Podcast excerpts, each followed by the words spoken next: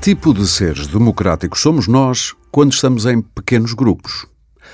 Em mês de eleições legislativas, e eu lembro que estamos a gravar este podcast em janeiro de 2022, vamos focar a atenção nessas mini-nações que são os prédios em que vivemos. E vamos refletir sobre a qualidade democrática das decisões que tomamos em condomínio. O que espelham as concórdias e, sobretudo, as muitas discórdias entre vizinhos, obrigados a partilhar e cuidar de espaços comuns. Certamente que aí desse lado muitos dos que nos ouvem já fizeram uma longa lista de reclamações e exigências para apresentarem na Assembleia Anual de Condóminos, que se realiza agora em janeiro. Olhando para essa lista, quão tenue será a fronteira entre a lei e o bom senso? Eu sou Aurélio Gomes e hoje aqui no Pode Pensar, o podcast de ideias para consumir da DEC Proteste, vou estar à conversa sobre esses microcosmos da cidadania urbana, que é a vida em condomínio, com Sónia Covita, coordenadora do Departamento Jurídico e Económico da DEC Proteste, e Ana Rita Antunes, da Copérnico, uma cooperativa de energias renováveis. Vamos ouvir algumas das histórias do Arco da Velha, garanto-lhe, que chegam à DEC Proteste, e perceber como resolver os conflitos mais comuns. E vamos conhecer projetos inovadores, mas acima de tudo, vamos ver-nos ao espelho. Que cidadãos políticos somos nós no nosso próprio prédio? Eu vou começar por si, Sónia Covita. Chamamos a este episódio do Pode Pensar O meu condomínio dava um filme. Qual foi a história ou o conflito mais mirabolante que lhe chegou às mãos e que teve de resolver ou mediar, mas que a deixou a pensar na maturidade democrática, chamemos-lhe assim, dos envolvidos? Bem, eu não lhe chamaria maturidade democrática, mas seguramente que ao longo destes anos temos muitas e boas histórias para contar em termos de condomínio. Eu lembro-me de uma que aconteceu aqui há uns anos atrás, num prédio em Mãe Martins, em Sintra, em que de repente, num belo dia, os condóminos deixaram de poder uh, ter água. Portanto, abriam as torneiras, não havia água nem para lavar máquinas de lavar roupa, nem para duchas, nada. Foram fazer uma investigação e qual é o espanto quando percebem que um dos moradores de um dos apartamentos estava a fazer obras uhum. e, ao invés de partir os azulejos e pô-los no devido contentor, resolvia atirar os azulejos pela sanita abaixo. E é óbvio que entupiu e, portanto, ninguém tinha água no prédio à conta daquela bela obra. Uh, e o mais engraçado. Ou seja, coisas como azulejos partidos. Sim, sim. Uh... Os pedaços, portanto, ia partindo, estava a renovar a casa de banho, tirou os azulejos e, ao invés de pôr no contentor, sanita abaixo. E, e, claro que encravou. Mas isso desafia até o senso comum mais. Sim, mas, mas é uma história verídica. Sim. E o mais engraçado, e, e eu chamar engraçado se calhar nem é a melhor palavra, é que uma situação semelhante já tinha acontecido neste mesmo prédio uns anos antes. Só que dessa vez não tinha sido com entulho, tinha sido com lingerie. Uh, que foi mais complicado, porque dessa vez não conseguiram descobrir quem era a proprietária ou quem é que tinha atirado a lingerie feminina. Lingerie ah, claro. feminina. Dos homens e, não se chama lingerie. Exatamente. E, portanto, aí não conseguiram descobrir quem Sim. era o autor da brincadeira e tiveram que repartir as despesas entre todos, que foi muito mais desagradável. Por isso é que, quando eu disse maturidade democrática, aí nesses casos não é propriamente não, o caso. Este aqui é só um episódio caricato e, como este, nós podemos falar de um ainda mais recente, de um casal que tinha um filho já Uh, já atingir a maioridade, que achava, e bem, que precisava ter a sua independência, e o que é que o rapaz e os pais decidem fazer?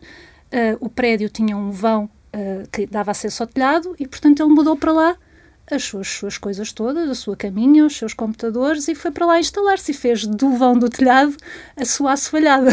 porque na cabeça destas pessoas eh, aquele espaço que é comum e portanto é de todos no prédio podia ser adarbatado vá Estava para os interesses ali, pessoais. Ninguém o usa porque não dar-lhe um uso e portanto Sim. tomam este tipo de decisões e isto não são histórias inventadas. Eu não são histórias reais e como estas eu acho que quer eu, quer os meus colegas podemos estar aqui horas a contar porque elas acontecem. Sim. Isto são, são e, dados... Eh, essas histórias podem ser agrupadas eh, por temas, ou seja, há temas mais recorrentes nestas, nas queixas que vos chegam, por exemplo? Ah, ah, claro que sim. Nós, se falarmos de temas que existem sempre reclamações, será as cotas, sobretudo a falta de pagamento das cotas uh, as obras, que são sempre uma fonte de discórdia, mas depois temos as outras coisas mais comuns do dia a dia, os animais, porque a vizinha, a vizinha dos gatos tem 10 gatos em casa e aquilo é insuportável, ou os cães, ou as crianças, porque o vizinho de cima tem três filhos que resolvem jogar à bola e faz,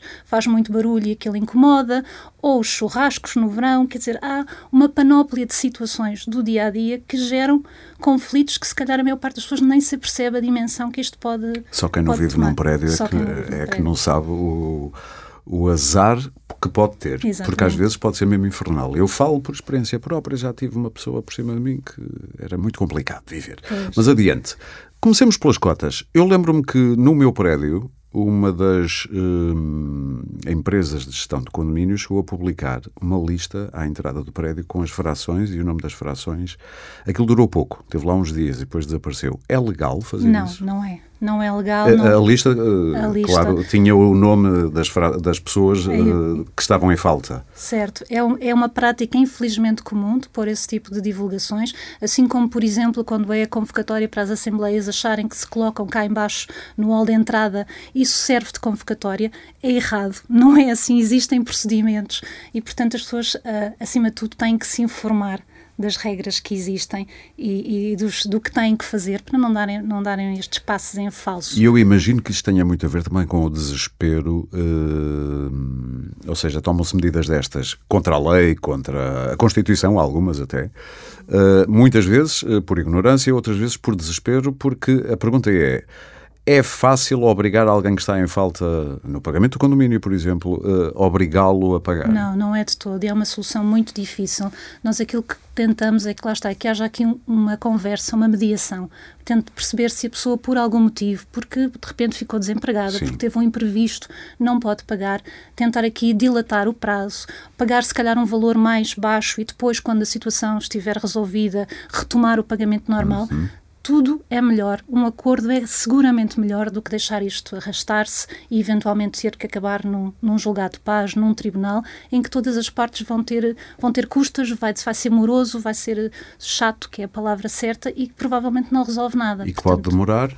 pode demorar. Se for num julgado de paz, a média de, de resposta é bastante mais rápida. Uhum. Mas por algum motivo, por exemplo, na zona não existir um julgado de paz e tiver que ir para os tribunais, Bem, aí, aí é, uma, é uma incógnita, não é? Para além da tal maturidade democrática, há também a suspeita de que muitas pessoas não têm noção do que é o bem comum, do que são zonas comuns. Eu li uma história num dos vossos artigos de alguém que comprou uma fração, foi para lá viver e depois, o quê? Eu ainda tenho que pagar condomínio? Não, não, já paguei tudo que tinha a pagar. É verdade. Nunca ninguém lhe lembrou. E quem é que paga a eletricidade? Quem é que paga a senhora que, ou o senhor que venha aqui limpar uh, os corredores, por exemplo? É verdade, há um, há um grande desconhecimento e, sobretudo, Custa-me pessoalmente quando nós falamos em bem comum. É quase quando falamos que as pessoas devem resolver as coisas com bom senso. São conceitos que são claramente muito bonitos e que soam muito bem, mas depois que na prática, infelizmente, a maior parte das pessoas não sabe o que isso é ou não quer saber, não faz sequer um esforço. Qual é a sua, o seu feeling em relação a isso? É não querem saber ou temos aqui mesmo um déficit, apesar das aulas de cidadania que existem agora nos currículos que... do secundário, acho eu? Acho que quando o, a vontade individual, o desejo individual coincide com o bem comum, as coisas correm muitíssimo bem. Quando elas conseguem casar, quando não casam, é o, é o descalabro e, portanto, há aqui um, um duelo de titãs e ou há do lado do, do, do senso comum realmente pessoas que conseguem demonstrar que, que, a ideia é disparatada e demonstrar muitas vezes que recorrendo à legislação, àquilo, àquilo que está escrito, e demonstrar que não faz sentido, ou então temos aqui conflitos que se arrastam. Nós temos situações de pessoas que resolveram vender as casas porque pura e simplesmente não aguentavam viver sim, sim, num sim, prédio com determinadas pessoas, porque isto depois influencia, é um mal-estar.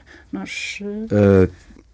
Eu, eu não gosto de pessoalizar estas coisas, mas no meu prédio existe alguém que acha que ter uma coluna de som destas novas, que tem graves e ultra graves e subwoofers e, portanto, às vezes nem se ouve assim tão tanto o volume geral da música, mas ouve o bum, bum.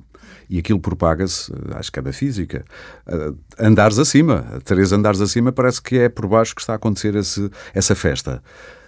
E alguém que acha que pode estar num prédio de habitação com muito mais pessoas, com uma coluna dessas ligada à, à meia-noite, à uma, às duas da manhã, Uh, acha que é possível uh, ser-se razoável com esta pessoa? É, ela é vai perceber.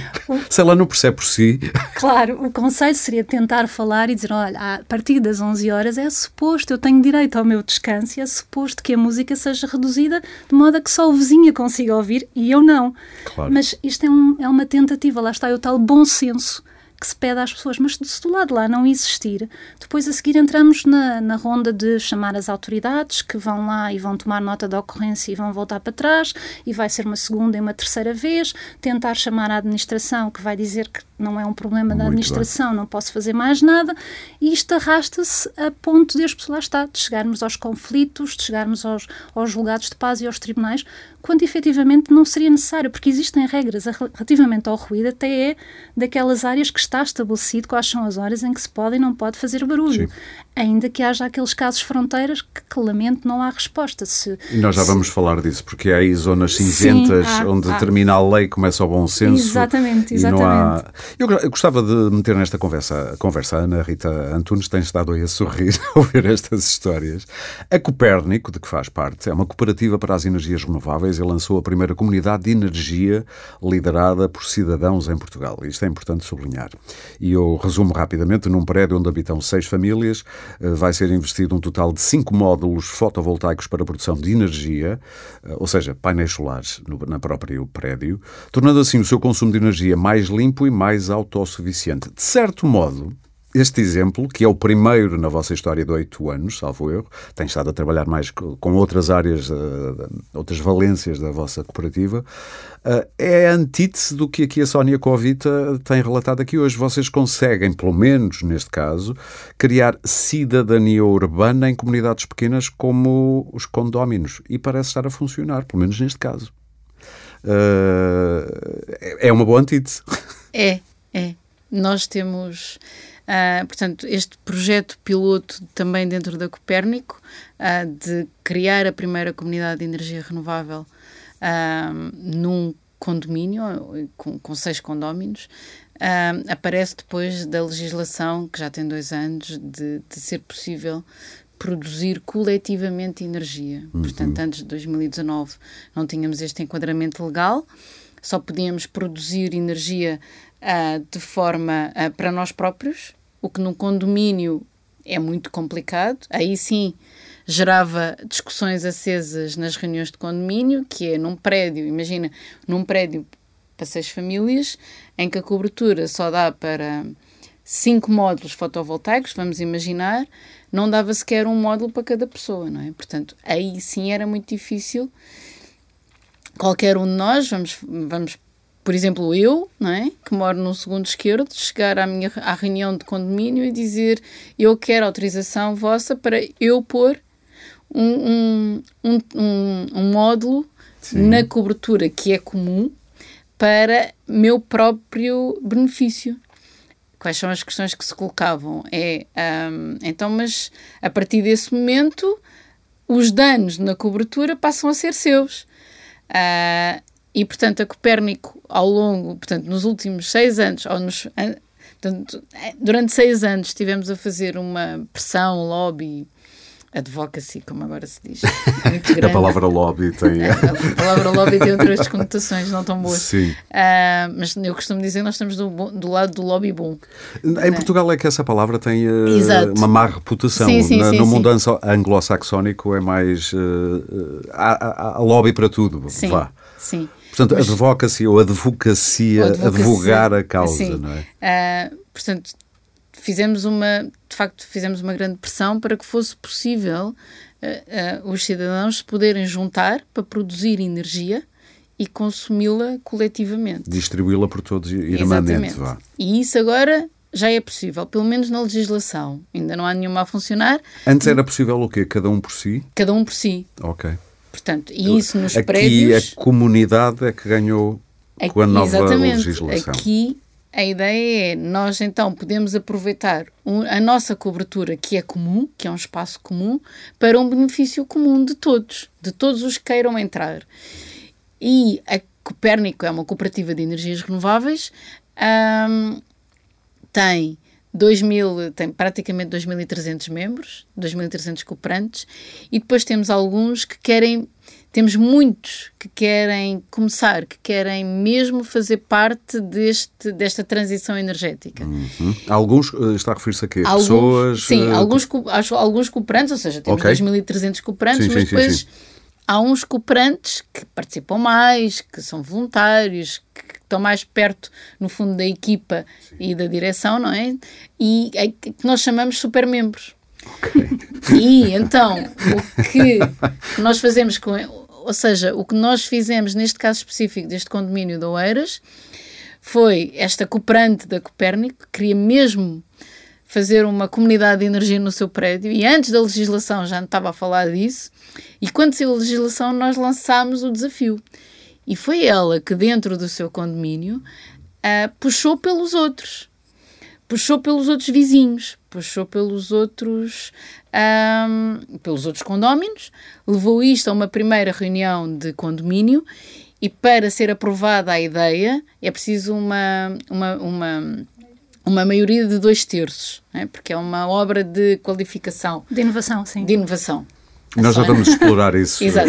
As maiorias nos condomínios. Há por aí várias Exato. possibilidades. Ah, e, e, portanto, e a partir daí foram, foram reuniões às 10 da noite, por, eh, apanhou toda a pandemia, portanto, muito online, ah, e conseguimos, conseguimos que, de facto, ela convencesse Foi difícil? ah, Ela partilhou convosco a, a dificuldade ou não do, do- desse processo? Foi difícil, mas depois também houve pessoas que depois ouviram falar da Copérnica através de amigos que não sabiam que já eram membros, que os próprios amigos eram membros da Copérnico, e então começa-se a gerar uma onda, mas do lado positivo, na, na, naquele condomínio.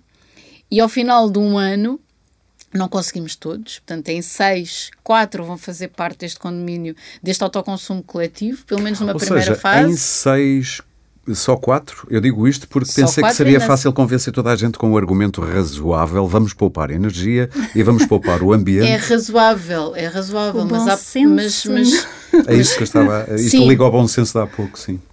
sim, mas depois aqui há um investimento de cada um, não é? Portanto, a Copérnico vai fazer deste projeto um projeto piloto, de facto. Ah, as pessoas vão ter que pagar este, vão ter que vão, vão Fazer um investimento. um investimento, Mas que depois eh, percebe-se que vai ser abatido, ou melhor, vai ser percebe, mas há recuperado nos- pessoas que não conseguem ter esse valor para investir. Ok. Portanto, e até a I Copérnico respect that. Eu respeito esse Exato, argumento. e sim. temos, que, e, te- e temos mesmo que respeitar Claro. Eu sinto alguma frustração por não ter convencido, porque depois fizemos uma prestação muito, muito baixa, para começar, de O 5 mais- euros por mês. Sim. Não- Tenho que fazer a ressalva que isto é um projeto piloto, portanto, os próximos projetos da Copérnico não vão ser assim, Sim, ah, porque isto tinha que se pagar em muitos, muitos, muitos anos. Portanto, sim. Como os empréstimos das casas. Exato. 50 E anos não- e por aí. mas, mas foi mesmo para não, tentar não deixar ninguém de fora.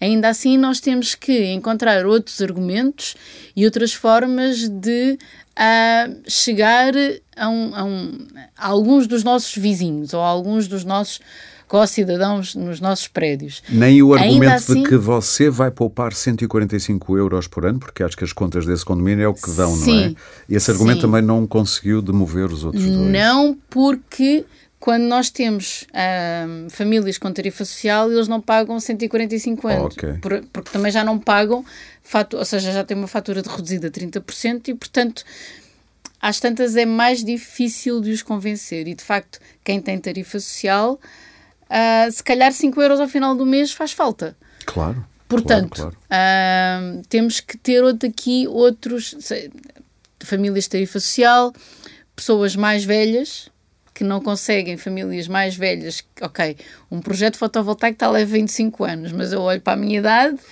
e digo, ok, mas eu se calhar, nas, na melhor perspectiva, tenho 10 anos de vida à minha frente, portanto, porque é que eu vou entrar nisto? Para que é que vou ter este trabalho?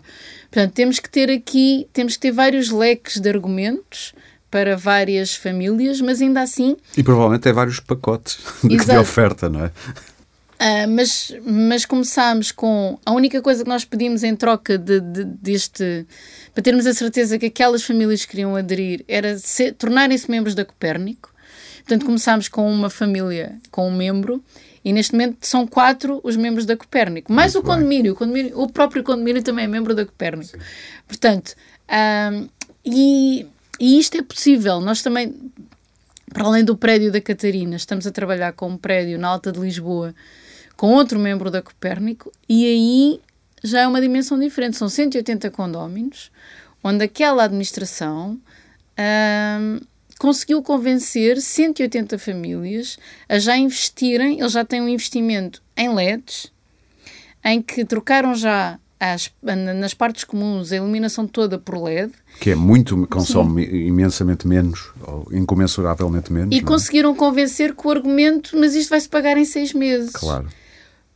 Mas isto parece muito fácil, ou seja, isto nós, nós precisamos, nós, se em cada condomínio tivéssemos uma pessoa a, a, levar as coisas desta maneira, como nós estamos a ter a sorte de encontrar, era tudo muito mais fácil. É porque depois existem também ainda muitas, não é falhas, é lacunas, não é? Porque a legislação saiu, é certo, mas ainda não dá resposta depois a uma série de dúvidas que as pessoas têm, nomeadamente como é que se tem energia a mais, como é que, como é que devolvem, como é que é feita a repartição. Se ganham dinheiro com essa é que, venda à rede. É, são questões assim. práticas Exato. que depois têm, que eu imagino que quando chegamos Sim. aqui a uma Assembleia e quando é necessário convencer as pessoas, a parte do investimento parece-me, obviamente, é uma questão fundamental, não é? Se nós não temos o, essa verba disponível para, para investir logo, como é que isso se ultrapassa?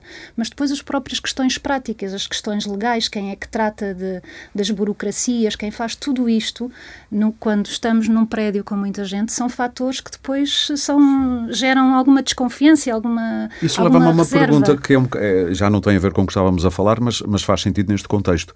Uh, é, é, é, há vantagens em ter uma empresa de gestão de condomínio a tratar destas coisas ou ser um dos condóminos uh, ou eleito ou que chega à frente para tratar destas Eu coisas? Eu acho que aí cada caso é um caso, cada prédio depende. Há prédios, há condomínios que funcionam muito bem com um administrador particular, uhum. porque, por exemplo, é alguém que já está reformado, que até tem alguma apetência, gosta de, gosta de ler o Código Civil, preocupa-se com, essas, com estas questões, tem disponibilidade e é uma maneira de ocupar o tempo e, portanto, se for necessário mudar a lâmpada ou estar lá a acompanhar alguma obra, tem essa disponibilidade durante o dia para o fazer e, portanto, aí corre lindamente e não é necessário nenhuma, nenhuma empresa uh, de gestão. Há outros, há outros prédios em que, infelizmente, as pessoas têm o seu dia a dia, não têm nem vontade, nem disponibilidade, não, não é por mal, é porque não conseguem sim, mesmo fazê-lo. E aí sim, aí, se não há ninguém disponível, nós não vamos obrigar uma pessoa a ser administrador, isso é outro tema que podemos falar depois, claro. se pode ou não ser obrigado. Uh, e, portanto, Já agora, é uma boa pergunta. Se ninguém se chegar à frente, como é que é? Isso é uma daquelas situações em que a lei não diz assim de caras qual e é a resposta. chegar às zonas cinzentas Está... da lei, onde eu queria chegar há pouco. e precisamente, é assim, no, no nosso entender, hum. não faz sentido. Quer dizer, ninguém pode ser obrigado a ser administrador. Eu, eu, percebo perfeitamente que há muitos prédios que têm aquela questão da rotatividade, portanto, um ano é o primeiro A, no ano a seguir é o, é o primeiro B e depois passa para o segundo B, por aí fora. Mas há algo na lei que obriga alguém, a, a, se não, não, quiser, a ser? Não faz sentido, não faz sentido. Okay. Para ser administrador é preciso que haja uma candidatura. Alguém tem que avançar a dizer eu estou disponível. Se não existe, nós vamos obrigar uma pessoa a ser. É, é inclusivamente contraproducente. Essa pessoa claramente vai ser um péssimo administrador. Não vai ligar nenhuma, as contas vão ficar por pagar, o prédio não vai ter obras, portanto é, é mau. Uh, há que chegar a, a, a, consenso, de usar o bom senso de que falávamos há Sim. pouco e ou que se contrata essa pessoa num, num cenário, pode, por exemplo, dizer-se, olha, se não queres ser administrador, contratamos uma empresa de, de gestão de, de, do prédio e ficas tu responsável pelo pagamento ou não, ou faz um, um, contrato com uma empresa e ficam descansados. Há, há, empresas boas como há empresas más, é uma questão de... Se até que fosse legislador, vamos hum. imaginar um cenário, uh, saberia exatamente o que é que era preciso já fazer a estas leis uh, que gerem eh, esta... Saberia com certeza. Há, é. há anos que temos um, que, um o, projeto o, e regras do que é que uma empresa de gestão de condomínios deve cumprir. Inclusivamente temos parcerias com algumas e, portanto, aí temos um caderno de encargos bastante rigoroso para os nossos parceiros para cumprirem, precisamente porque há coisas que não podem falhar. Portanto, as, as assembleias têm que ser feitas, as contas têm que ser, têm que ser mostradas às pessoas, têm que ver, portanto, as obras de manutenção têm que acontecer, não pode, por exemplo, ter o elevador parado não sei quantos meses porque não aparece lá ninguém. Portanto, essas coisas não são admissíveis.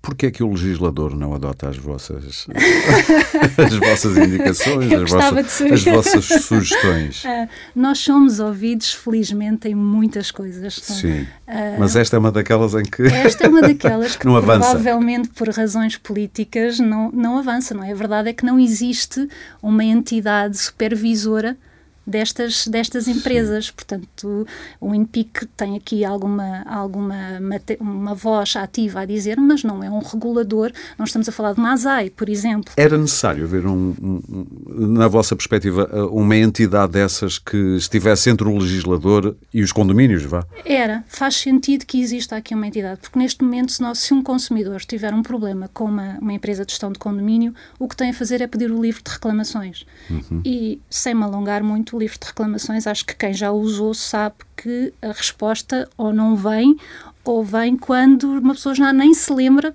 do que é que o levou. Aquela reclamação, Exato. É. Foi por este motivo, isto já foi há não sei quantos Sim. anos, portanto não é claramente uma solução. Um exemplo engraçado, no meu prédio, eu gosto de dar estes exemplos porque traz-nos sempre depois para, para o real, e é o meu, porque pronto, podia ser outra pessoa qualquer. Já teve nos últimos anos para aí uma empresa de condomínio todos os anos diferente e por insatisfação com a sua prestação. Portanto, decidimos ir mudando, mudando, mudando. Fico com a sensação de que há gente no mercado que está no mercado não necessariamente para ganhar dinheiro, portanto, uh, e portanto fazem propostas muito baratas e, e, muito tentadoras, depois não resolvem nada do que o condomínio precisa e passam a vida a saltar de condomínio em condomínio, é o que eu imagino, e portanto para elas a reputação pouco importa.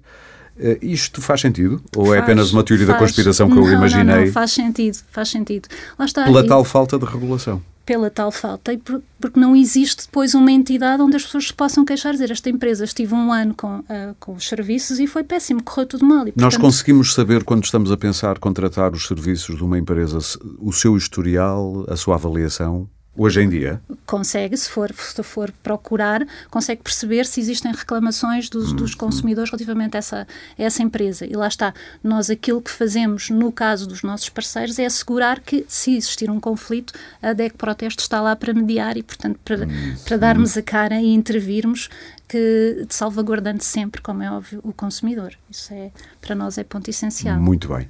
Voltando à Ana Rita Antunes, uh, da vossa experiência, uh, que é muito baseada no, nos primeiros anos uh, com IPSS, foi fácil convencer as pessoas com um assunto grande como é a produção de energia sustentável, uh, do que estas pequenas coisas que depois nos condomínios são chamadas pequenas coisas, o ruído do cão, o ruído do. Isto às vezes gera. Pequenas coisas geram grandes conflitos. Mas quando estamos aqui a falar de assuntos importantes como o clima e as alterações climáticas, a necessidade de sermos sustentáveis, vocês com o que é que se depararam ao longo dos anos? Já lá vão oito, não é? Já lá vão oito. Eu sou membro fundadora da Copérnico e trabalho na Copérnico há seis anos, ou seja, uh, eu tinha uma visão também sou, mesmo, também sou sócia da DECO. Uh, te, é, é, diferente ser sócia ou associada ou cooperante uhum. de uma entidade e ir às Assembleias Gerais, não é? Uh, do que depois estar a trabalhar lá no dia a dia. E, e, e, e, há uma pergunta muito frequente que os nossos membros nos fazem: é porque é que nós não temos mais projetos de energia renovável? E numa primeira fase eu também não percebia, uh, e depois percebi que é mais difícil encontrar o parceiro do que para os projetos do que encontrar o dinheiro para depois montar um fotovoltaico. Curioso, pensa... é curioso. É isso. curioso, eu pensava que era ao contrário, não é? Eu também diria Os... assim, à partida. A Copérnico tem, tem já 1,8 milhões de euros investidos em, em, em projetos fotovoltaicos isso, e, é, e, eu costumo dizer nós não temos nenhum fundo de investimento por trás, são os nossos membros que nos emprestam o dinheiro Cooperativa? a cooperativa, não é? emprestam dinheiro à cooperativa a 12 anos para depois nós fazermos estes investimentos. O que acontece é que hum, somos todos cidadãos e, portanto, há, há, há desde uh, a, a IPSS que diz logo que sim, eu tenho um telhado parado, portanto vou, vou ter uma renda, ok. A renda é equivalente a uma fatura por ano, mas tenho o telhado parado, daqui a 15 anos dou-me um, um, um, um, sistema de autoconsumo, um sistema fotovoltaico para autoconsumo que eu não paguei nada. Ainda recebi dinheiro pelo telhado que passa a estar ocupado. Não tenho nada a perder. Até uma IPSS, lembro muito bem, que me respondeu que o fotovoltaico era feio. Portanto, uh, há, há, há, tudo. Peço desculpa ou... estar a rir. Não, não, não. não estava, estava à espera de todos os então, argumentos, menos desse. Ou então o fotovoltaico é feio, ou então depois a renda é pouca uh, e depois nós também temos que justificar, justificar, não, apresentar, olha, a renda é pouca, mas somos nós que estamos a investir os 80 mil euros neste fotovoltaico. Portanto, há, há, muito, há muito esta há muitas conversas diferentes. E depois também são direções, as IPSS, muitas delas têm direções a dois anos uhum. e estão um a horizonte decidir, muito curto, não é? E estão a decidir, é um bocado como os políticos, Sim. não é? E estão a decidir por um projeto a 25. Só vão tirar os louros daqui muito mais tarde. Exato, e não, não facilita a decisão, mas isto é um bocadinho como nos municípios. Uh, os municípios já podiam ter muito mais sistemas de autoconsumo do que têm. Já estamos a sair dos, dos condomínios. Sim, sim, é? sim, não há problema. Uh, mas eu acho que tem a ver com os, os, os, mandatos, o período do mandato e depois o período do fotovoltaico. É? E nas IPSS o mandato é de dois anos, em princípio. É? Dois, mesmo que seja de quatro, o, foto, o, o, sistema fotovoltaico é um investimento a 25 sim. anos. Portanto, é um investimento. Se olharmos para o período de 25 anos, não é assim.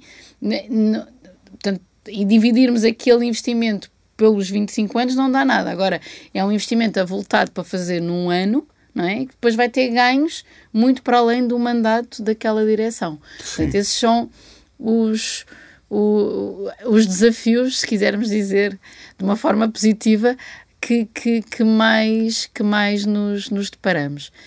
Voltando aos condomínios, de facto é como a Sónia dizia, e a produção de autoconsumo nos condomínios, a legislação saiu mas depois da legislação à prática.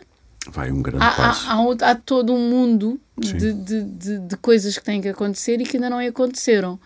Uh, por exemplo, a entidade reguladora da energia, aqui temos uma entidade reguladora, que é das mais conhecidas, não é? que é a ERSE, uh, que já vai no segundo regulamento, já se deve estar a preparar para, um, para, para a segunda revisão, não é? E ainda não temos nenhuma comunidade a, a, funcionar na prática. E de facto, como a Sónia dizia, há imensas questões que depois é preciso responder numa reunião de condomínio para convencer os outros vizinhos a avançar com o projeto. Uh, mas aí o que a Copérnico está a fazer é apoiar os seus membros para levarem o tema a uma reunião de condomínio. Mas a Copérnico não vai poder apoiar os 4 milhões de famílias, não é? Portanto, o que nós queremos isto, e também estamos a, a pressionar para isso, é que um, haja quase uma cartilha. Faz todo sentido. Uh, uma cartilha para que os condomínios uh, possam aplicar, Sim, uh, aplicar e desenvolver o seu projeto de autoconsumo. Porque, porque é uma coisa bastante simples, são cinco módulos, é um investimento de 3 mil euros não vale a pena, quer dizer, não, não precisamos estar a contratar um gabinete de advogados para fazer o regulamento interno Sim. que é necessário, a submeter, a submeter os papéis na, na, na Direção-Geral de Energia. A Direção-Geral de Energia, por outro lado, tem uma, não tem capacidade de resposta. Uh, e, portanto, o nosso projeto de condomínio, por é, porque é que não avançou? Porque nós submetemos um projeto de, de, deste sistema de autoconsumo coletivo neste prédio e estamos há três meses à espera de resposta. Muito bem. Eu, eu li que a vossa missão, eu li isso numa Sim. entrevista que lhe fizeram, é conseguir uma ligação maior entre o consumidor de eletricidade e a produção de eletricidade renovável. Nos condomínios, onde há, há bocado estávamos a, a, ver esse problema, onde, por exemplo, há muitos casos de dívidas ao condomínio, isto parece uma quimera, ou não? Uh, Porque eu não sei se há números, mas eu diria que em todos os condomínios, ou na grande maioria dos condomínios, há gente a dever. Uh, Seguramente. Depois tentar pôr esta gente a cooperar para produzir eletricidade, isso parece-vos o quê? um ah. terreno minado e difícil de passar ou. Ou não? Nesta, nesta, portanto, para nós conseguirmos ter um, um, sistema de autoconsumo coletivo num condomínio, há duas fases. Uma são, é a tal aprovação por dois terços. Sim para estarem de acordo em aproveitar o telhado para o sistema fotovoltaico. Mas depois há, cond há condóminos que podem não entrar. Eles aprovaram, disseram: pá, tudo bem, aproveitei o telhado, mas eu acho que isso não me compensa. E isso não impede o não projeto impede, avançar? Por exemplo, o, o, que está, o que está a acontecer neste prédio uh, de Oeiras é dois terços disseram que sim, aproveitem, e houve duas, duas famílias que disseram: Eu não vou entrar, para já vou ver como é que isto vai, vai acontecer. Uh, e depois, no tal regulamento interno que vai uh, regular o funcionamento do autoconsumo coletivo, é que fica escrito quais são os condóminos, quais são as frações que entram, como é que elas podem sair, como é que elas podem entrar, quanta energia cabe a cada um, uh, como é que é pago, todas as questões que regulam, que têm que regular uh, o funcionamento daquele sistema de autoconsumo coletivo, vão ser reguladas por este regulamento interno. Portanto, o que nós dizemos é que tem que haver um template, ou seja, tem que haver um draft template, né? sim, uma norma, sim. uma norma geral, não é? Que a um direção modelo. geral, um modelo, sim. exatamente, peço desculpa, um modelo. Todos nós estamos infectados agora pelos termos anglo-saxónicos, é, não, não há volta a dar. Um, um, modelo que tem que ser disponibilizado uh, para, para que qualquer condomínio possa pegar uh, naquilo possa... e tentar aplicar à sua realidade. Aliás, a diretiva europeia refere exatamente isso, refere sim, sim. que os Estados-membros têm que apoiar os cidadãos a tornarem-se prosumers ou prosumidores, não é? Consumidores que e produzem e, produ e produtores. Exatamente. Ah, e isso é muito importante. Até se fala no balcão único, o tal balcão único em inglês que soa muito melhor, não é? Que nós gostamos muito, que é One Stop Shop. One Stop Shop. E é um bal no fundo é um balcão único onde eu vou a uma loja de cidadão e tenho lá um balcão único para comunidades de energia renovável. Isto tem que acontecer. Claro. Eu imagino isto assim, mas isto tem que acontecer. É ir à loja do cidadão e haver um balcão só para Exatamente. energias renováveis, autossustentáveis e de comunidade. E, exatamente. E deveria ter também dos carregadores dos veículos elétricos. Eu ia falar disso. É precisamente Exatamente. a mesma situação que estávamos a falar agora para os painéis. Porque... Oh, Sónia, eh, como é que é? Eu compro um carro elétrico. Não sei se eh, a Ana Rita já tinha terminado o raciocínio. Agora já, já, já, já, já, podemos passar. Eu quero com, uh, comprei um carro elétrico, tenho um lugar de garagem o que é que eu tenho que fazer para ter um carregador em casa? Uh, em aí, casa, quer dizer, no prédio? Partindo do princípio de que depois que, que o que vai ter que fazer é passar uma instalação para uma parte comum, porque tem a sua hum, garagem, hum. tem que comunicar à administração. Aqui há uma diferença, é uma comunicação, não tem que pedir autorização, tem que comunicar. Porque eu estou a gastar energia minha, não estou a gastar a uh, ninguém. Existe uma disposição já okay. dizendo precisamente nesse sentido. Não é obrigatório, não tem que pedir autorização, tem que informar e depois a administração tem um prazo, 30 dias, para dizer uh, não, não faça porque nós vamos fazer para o prédio todo, okay. ou porque isso não não faça porque coloca em risco a segurança e, portanto... Há algum problema com a, problema exatamente com a instalação podemos, elétrica, mas, portanto, exato. Tem, há, há fundamentos na legislação para dizer que não, caso contrário, pode avançar. Mas esta é outra daquelas matérias em que uh, houve muita vontade e muito, muitos incentivos às pessoas para avançarem para a compra dos carros elétricos, mas disposições, que é bom, temos dois, temos dois artigos a falar sobre carregamentos Doisinhos. de Doisinhos. a falar sobre Sim. carregamentos de veículos elétricos em condomínio, que, como é óbvio, não conseguem dar resposta à imensidão de questões que as pessoas depois na prática têm. E então depois é a selva. Cada um por si. É, é o caos, porque depois temos um prédio em Lisboa uh, que só tem, o eletricista vai lá e diz: Este prédio só aguenta para um veículo elétrico, mas tem seis pessoas e se o meu vizinho vai comprar, eu também quero. Claro. E portanto, e agora? Como é que se faz se só dá para um? É o primeiro a chegar, o segundo já não tem direito, depois eh, se passa por uma parte comum. Como é que se faz a, a divisão das contas? Quem é que vai pagar uh, este carregamento? A Ana Rita levantou o braço. Sim, sim, sim. Ou seja, mas aí em vez de haver um, um carregador em cada garagem devia haver um carregador comum, porque, porque se for um carregador, acho que chamar rápido e lento não é correto, não é? Sim. Mas se for um carregador de que nós chamamos rápidos, como os das estações de, de das gasolinas. Exatamente. Um, em duas horas eu tenho o meu com o meu. Sim, que isso era depois, é, se for um desses lentos, não é? Se eu tenho o meu carro a carregar lá durante a Sim. noite, como é que o vizinho também vai conseguir fazê-lo? Pois se temos todos Mas que sair à mesma um, hora. Se for um comum, nós conseguimos otimizar Exatamente, pelos a questão é seis. é perceber se os prédios depois têm condições de ter esse equipamento, Sim. quanto é que custam Sim, mais uma exatamente. vez, e lá está todas estas questões práticas que enquanto não houver aqui uma regulamentação, regras para as pessoas perceberem, não, eu não tenho aqui ilusões de que a legislação vá conseguir cobrir ou dar resposta a tudo. Porque, porque a realidade é sempre mais criativa do que... todos os dias aparecem casos novos, mas no mínimo termos aqui umas linhas mestras que nos dizem, ok, é por, é por aqui que nós nos regemos e efetivamente nestas matérias há muita vontade, há muita, muita informação, muito Sim. incentivo para as pessoas avançarem, mas depois na prática não, não se sabe como fazer e, portanto, nós temos situações de pessoas que compraram carros elétricos e depois não os conseguem Muito carregar bem. em casa. E ao fazer regulamentos internos, há pouco esqueci-me disto, mas ainda podemos lá voltar. É, há pessoas que parecem achar que qualquer regulamento, assim como nos contratos também, há pessoas Sim. que acham que basta pôr num contrato e assinar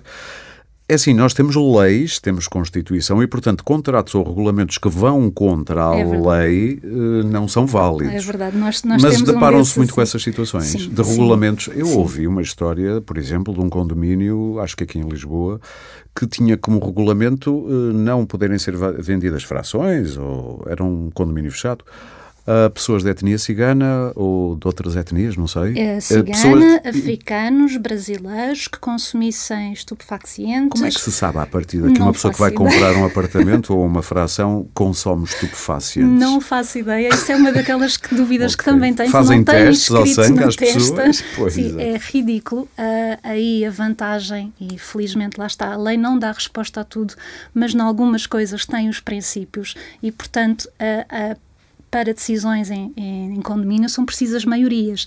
E, por exemplo, se resolverem pintar um prédio, é preciso uma maioria simples, portanto, maioria de votos a favor do que os votos contra. Uhum porque não é uma decisão, vamos falar francamente, assim, transcendente. Sim, é só pintar. É só pintar.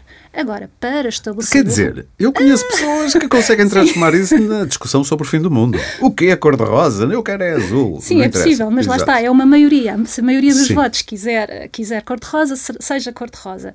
Agora, quando nós estamos a falar de um regulamento de condomínio, é como se fosse a Bíblia, não é? Vai ser o é a Constituição, é a Constituição daquele Exatamente. prédio. São as regras que vão vigorar. E, portanto, aí a lei, felizmente, exige unanimidade. E, nesse caso em concreto, felizmente, existiam dois ou três condóminos que, quando se depararam com aquela disposição, disseram... Espera lá, e se tivesse havido unanimidade? Se tivesse havido unanimidade, passava. E, ele, e, e as autoridades é têm que aceitar? Depois, quando alguém fosse confrontado ah, com isso, iria questionar. Okay, sim, okay, mas okay. ficaria. Porque ficaria, mas ilegal. Ficaria ilegal ainda. Sim, sim, mas ficaria e ninguém saberia de nada, não, provavelmente. Mas, portanto, sim. no futuro, se surgisse uma situação em que efetivamente um proprietário quisesse vender a uma pessoa brasileira e, e fosse, e lhe dissessem não, não podes, aí com certeza que o, que o comprador. Sabe que eu tenho esta ideia que... que muita gente pensa isso, primeiro, porque desconhecimento absoluto da lei e muitas vezes até de princípios humanos e de cidadania isso, por aí fora. Estamos a falar da Constituição. É, e é depois depois de séries americanas em que a, aquilo que gera, por exemplo, todos nós já vimos edifícios em Nova Iorque estão cheios de regras e regras que roçam muitas vezes isso que acabou de me dizer. E é tudo, está-se está bem. Uh, mas lá está há que os filmes é para ver, mas perceber que nós vivemos numa realidade diferente e, portanto, aqui não, não há um martelo no tribunal, o juiz não tem nenhuma peruca. Vamos, vamos falar uh, francamente, há regras e esta nem sequer é uma questão que esteja só no Código Civil, estamos a falar de um claro. princípio básico que está na Constituição da República. Muito rapidamente, o tempo. Eu julgava que hoje íamos ter aqui um podcast um bocadinho mais curto, juro, juro, porque temos feito à volta de 50, próximo de uma hora eu jogava que este tema, apesar de. É uma coisa simples, eh, resolve-se relativo, mas já percebi que tínhamos aqui conversa e eu estou a acelerar, porque já vamos com muitos minutos. Janeiro é o mês mais odiado, eh, ou pelo menos o mês mais importante, odiado por muitos, porque é o mês em que normalmente se realiza a Assembleia Anual.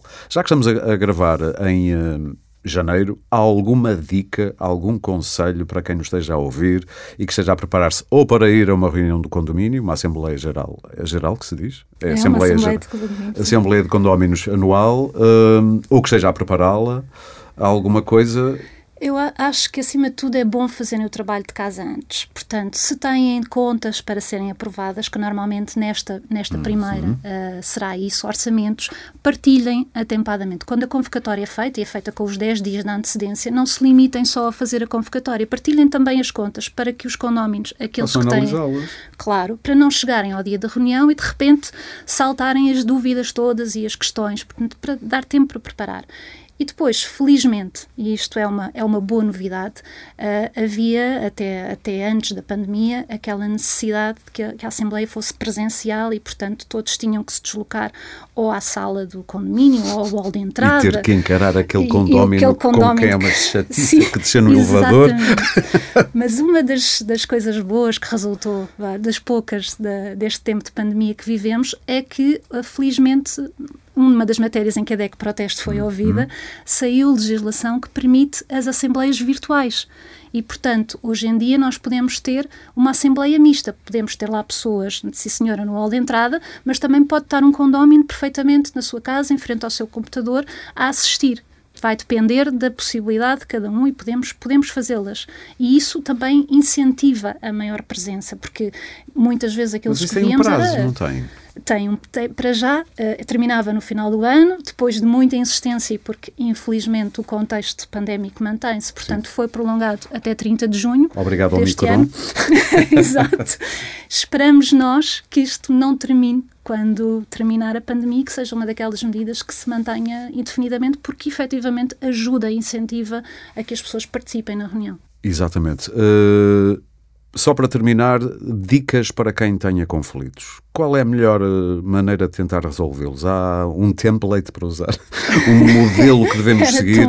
E eu estou a falar daquelas coisas, nada de muito complicado com, por exemplo, a Assembleia, a Assembleia não, com a, o gestor de condomínio, mas com outros condóminos. Os barulhos, os churrascos que há pouco falávamos, as crianças que fazem muito barulho que correm em casa, os cães que ladram a toda a hora.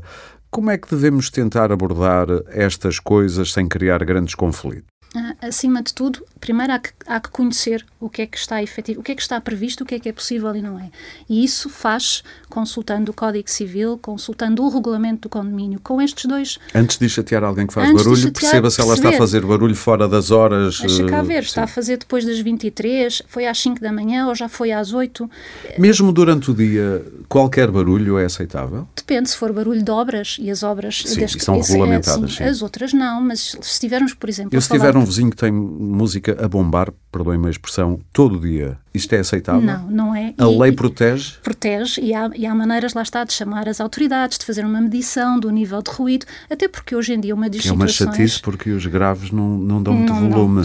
Não. Isso é uma medida que devia ser eh, revista. É, os níveis, sim. Porque os níveis medem, às vezes não há muito barulho, mas há um bum, bum, sim, que é muito incomoda. irritante. É como o barulho dos ar-condicionados, está, é, demonstra que aquele barulhinho de fundo prejudica o descanso das pessoas, não é? E, portanto, as pessoas têm o direito ao seu descanso, têm direito a estar em casa devidamente. Mas quando vivemos numa cidade que permite festas em topos uh, de prédios, no centro da cidade, que incentiva licenças de bares com música alta até às duas da manhã, porque isto, é bom para o turismo. É o, o cidadão sente-se muito desprotegido. É o bom senso que é pois. é preciso ter, porque nós também temos conhecimento, por exemplo, de muitos regulamentos de condomínio que pura e simplesmente aqui neste prédio não há festa nenhuma. Acabou-se. Eu não sou convidado, não há Extermínio. festas. Quer dizer, e este é o. Uh, lá está, uh, nem o 8, nem o 80. Nós não temos que ter aqui alguma, alguma margem para perceber que vivemos em sociedade, vivemos com os outros, que aquilo que a mim me convém nem sempre é o, é o que Mas neste momento em que vivemos todos em, na nossa bolha, cada vez mais embolhados na bolha, essa noção é um bocadinho como há pouco estávamos a ter a conversa dos antivacinas negacionistas lá fora é um pouco. Esta é a minha liberdade e eu quero. Sou um pouco borrifando para, liber, para, o, para o espaço dos outros. Uh, isso está a perder-se? Está. Noção? Eu tenho a ideia que sim, cada vez mais as pessoas estão centradas no, no eu. eu. Aquilo que me convém. E, por exemplo, essas questões do barulho, agora, agora vê-se, não é? A maior parte das pessoas está em teletrabalho. Portanto, um barulho de uma criança durante o dia, que se, se calhar não fazia incomodado nenhum, porque eu até nem estava em casa, Sim. agora de repente assume uma proporção tremenda porque eu não me consigo concentrar. E, e, isso é uma fonte de conflito. Mas lamento, nós não vamos poder dizer ao vizinho: olha, dê um xanax à sua criança ou outra coisa, porque eu quero trabalhar. Portanto, Claro, tem que haver bom senso. Tem que haver bom senso e tem que haver aqui uma noção daquilo que, que está previsto e que é razoável e das outras coisas com as quais uh, Tentar conversar conviver. com calma primeiro antes esse, de chamar as autoridades é um bom, esse é um bom é conselho. o conselho essencial. Antes de mais, conversar, tentar levar à razão e depois, se não for possível, eventualmente chamar o administrador, que sempre pode dar ali alguma ajuda, ainda que não seja muitas pode vezes. Pode dar força ao argumento. Força, se ele se quiser envolver, não é? Eh, sim, essa depois será, será outra, É porque não questão. é competência absoluta não, dele tratar É perfeitamente possível que o administrador diga, não, isso não é matéria da administração sim. do condomínio, portanto eu não me vou envolver. Mas há que tentar e, eventualmente, tendo o apoio do administrador, pode Muito ajudar. Bem. Se não der, pronto, lá está, existem os meios judiciais que claro. existem para isso mesmo. E eu já vou dar aqui também alguns endereços uh, da DECO que são importantes para quem queira saber mais coisas. Em relação à Ana Rita, uh, uma última pergunta olham para o futuro. Aliás, eu gosto de ver o movimento cooperativo outra vez a ganhar força. Eu sou antigo, lembro-me, por exemplo, das cooperativas de habitação a seguir ao 25 de Abril, que entretanto foram desaparecendo, desaparecendo, e cooperativa parece quase uma palavra maldita. E, vo e vocês, com o vosso trabalho à volta das energias e da produção de energia ao nível comunitário, trouxeram outra vez a palavra cooperativa. Não são os únicos, obviamente, mas pronto. Mas quero saudar isso. Quais obstáculos que imagina que mais podem dificultar o vosso trabalho no futuro? De criar comunidades autossustentáveis, ou pelo menos, não digo autossustentáveis em absoluto, mas a produzirem a sua energia de modo mais limpo de, e tornando a coisa mais barata também, se possível. Uh, uma palavra sobre as cooperativas. De facto, em Portugal é muito, ainda é um bocadinho difícil uh, começar uma cooperativa. A palavra tem má fama. Tem má fama, exatamente pelo, pelo que referiu mas o que eu noto, ou, estando, ou, seja, estando numa cooperativa, claro que tenho uh, maior contacto com outras cooperativas de outros ramos, e o que eu estou a notar é que há a geração que agora está nos 30, uhum. está com muita força a começar cooperativas novas, cooperativas de consumo, cooperativas culturais, um, e, e, é um movimento que eu acho que daqui a uns anos vai ter um. Vai, vai, uma expressão. Não, vai, vai, ter uma, vai ter expressão e positiva. Uh, em Portugal e isso anima-me bastante. Depois de 25 de Abril foi uma ótima maneira de classes médias e médias Sim. baixas terem acesso à habitação Sim. de qualidade. Sim, pois a questão foi depois o que é que lhes aconteceu. Pois. Ah, mas agora há um novo movimento de cooperativas e até ao nível das cooperativas de energia renovável, Portugal está muito atrasado. A Copérnica ainda é a única cooperativa de energias uhum. renováveis e há milhares delas por toda a Europa. Alemanha, Holanda, França, uh, Dinamarca uh, são os principais países onde há até há federações de cooperativas de energia renovável Uh, e, portanto, nós estamos bastante atrasados. O que, o, as barreiras que nós enfrentamos continuam a ser legislativas e regulatórias. Uhum. Portanto, os cidadãos querem muito participar na transição energética, querem, um, querem ser prosumidores, querem produzir a sua energia, mas é preciso haver condições, é preciso, é preciso que não haja barreiras. E essas barreiras são construídas e podem ser retiradas pela legislação e pelos regulamentos. Porquê é que não são? Porque, Porque os poderes dos grandes produtores de energia são grandes? É por aí que a coisa pode ser explicada? Porque porque, porque há, há, há, nós todos sabemos que o setor energético é muito lobista. E tem força para isso, e, e é dinheiro. muito e, fechado. Sim.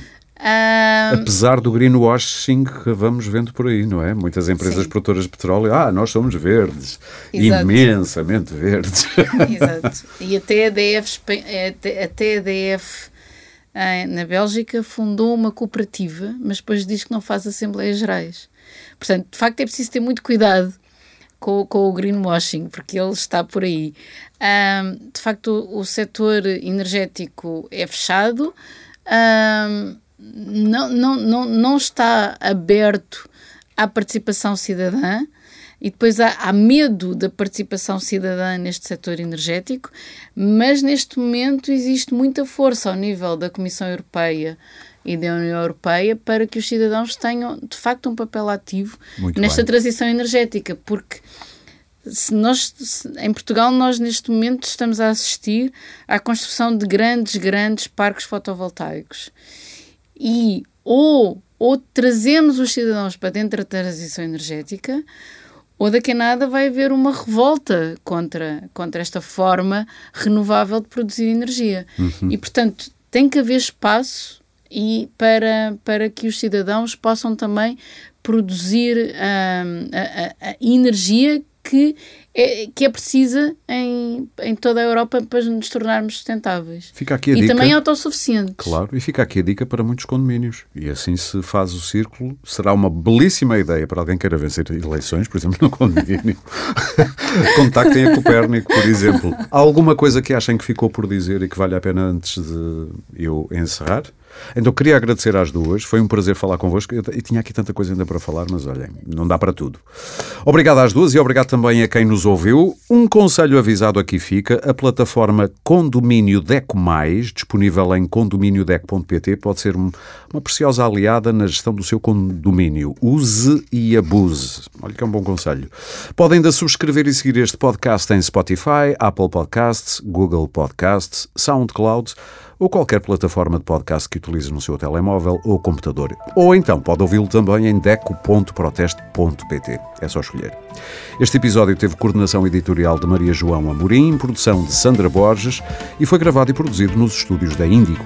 O Pode Pensar da DEC Proteste regressa em breve com mais ideias para consumir.